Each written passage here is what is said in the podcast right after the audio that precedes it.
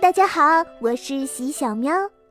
当我们都在一起开开心心的庆祝二零一九年到来的时候，另一边有一则令人悲痛欲绝的消息：我国著名医学科学家、病毒学专家、教授顾方舟同志因病医治无效，于二零一九年一月二日在北京逝世，享年九十二岁。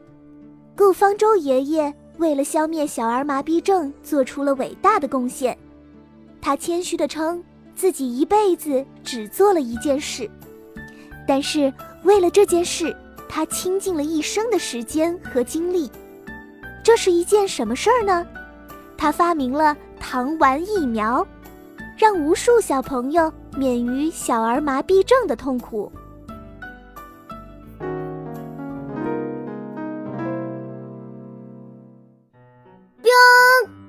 小亮上线啦！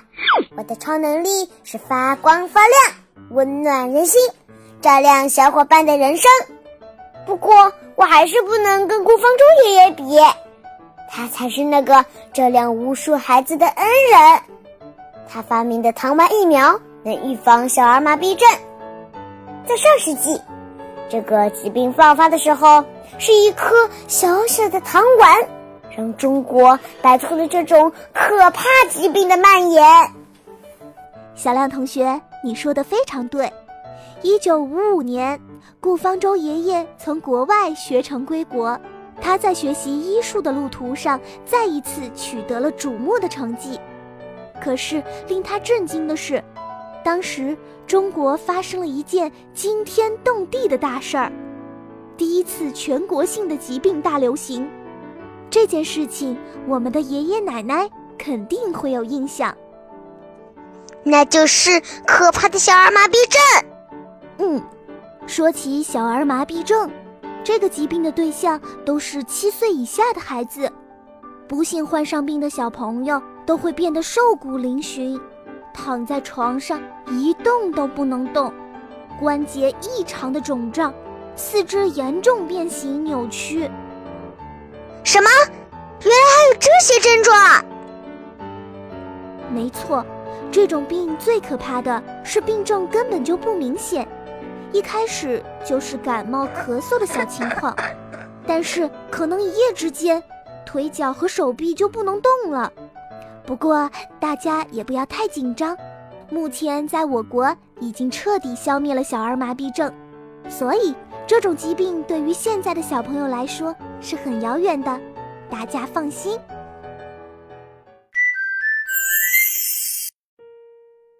那些小喵，你知道当时顾方舟爷爷是怎么驱赶病魔的吗？顾爷爷当时为了研究消灭小儿麻痹症的方法，日夜奋战，到处寻找当时医务工作者不愿接触的患者粪便。从中提炼出有用的东西。不仅如此，你能想象吗？他竟然带着自己的团队在昆明挖山洞来建研究室。天哪！那最后这些疫苗都是在这么简陋里的研究室里发明出来的？是的。当第一批预防小儿麻痹症的疫苗发明出来之后，顾方舟爷爷和他的同事自愿成为了试验者。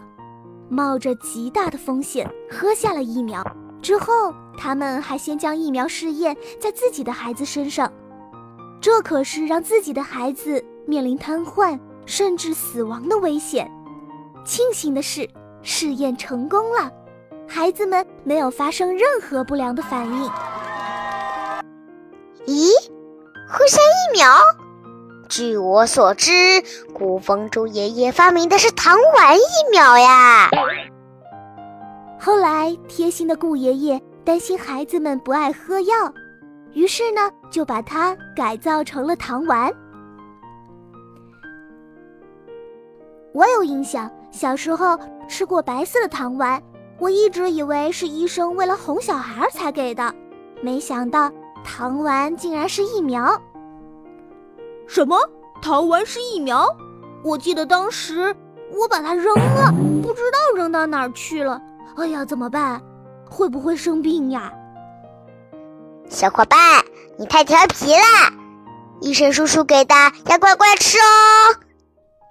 放心，我们每个小朋友都注射过或者口服过预防小儿麻痹症的疫苗，而且在两千年的时候，中国已经彻底消灭这种疾病了。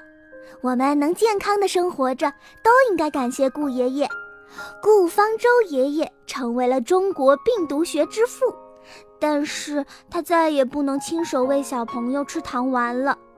爷爷曾经说过：“我一生只做了一件事，就是做了一颗小小的糖丸。”我们一起祝他一路顺风。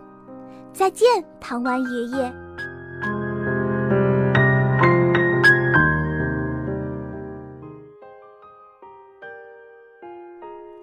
好了，亲爱的小伙伴们，再见！糖丸爷爷的新闻故事就讲到这儿了。